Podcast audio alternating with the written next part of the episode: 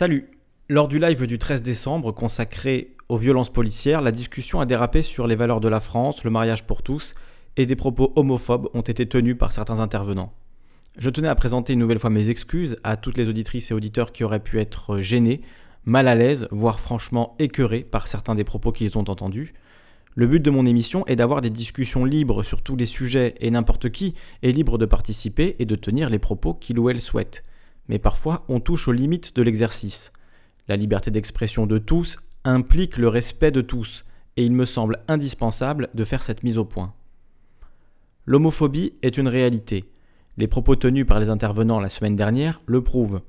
Le fait que de manière tout à fait détendue, quelqu'un puisse affirmer que si son propre enfant était homosexuel, il serait prêt à le renier, montre que nous sommes loin, très loin d'en être sortis.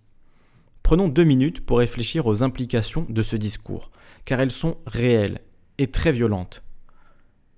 L'homophobie déchire des familles. Chaque année, des milliers de personnes sont rejetées par leurs parents, leurs amis, leurs proches, à cause de l'homophobie. Ironie du sort, c'est au nom des valeurs familiales que des parents rejettent leurs enfants et veulent interdire à des couples qui s'aiment de fonder une famille. L'homophobie tue des milliers d'adolescents et d'adolescentes sont harcelés, maltraités et poussés au suicide par des homophobes. Les agressions homophobes sont malheureusement toujours trop nombreuses. En 2020, les couples de même sexe ont toujours peur de s'afficher en public, mesurent leurs propres faits et gestes de peur de déclencher une agression verbale ou physique. L'homophobie détruit des vies et reste banale. Je refuse que mon émission serve à diffuser des discours homophobes et contribue à banaliser un peu plus des propos infâmes. Je choisirai toujours d'entendre les enfants rejetés par leur famille avant leurs parents homophobes. Je veux qu'il soit bien clair pour tout le monde que je choisirai toujours la défense des opprimés à la défense des oppresseurs.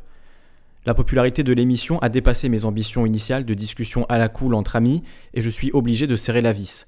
Si vous intervenez, je suis responsable de vos propos et je fais confiance à votre intelligence et à votre empathie pour que vous mesuriez l'impact qu'ils peuvent avoir sur les auditeurs. À l'avenir, je n'hésiterai pas à couper les auteurs de tels propos. L'homophobie n'est pas un débat neutre avec les pour et les contre. La vie de milliers de gens est en jeu, et ce n'est pas parce que les médias mainstream ont récemment pris conscience d'une partie du problème que le problème est résolu. Je vous invite à regarder les quelques vidéos que j'ai mis en description, et pour celles et ceux qui en ont le courage, à écouter la discussion qui a suscité la présente mise au point. Je l'ai retiré du live original et isolé dans une vidéo à part dont le lien se trouve en description. Pour ceux qui trouvent scandaleux d'empêcher les homophobes de s'exprimer dans mes émissions, je vous invite à me contacter sur Discord pour une discussion en privé.